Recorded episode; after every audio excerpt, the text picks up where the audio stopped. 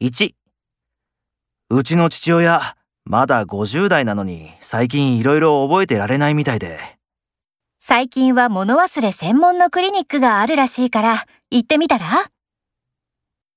2、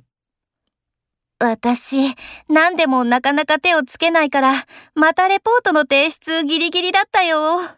でもそれってさ、今に始まったことじゃないよね。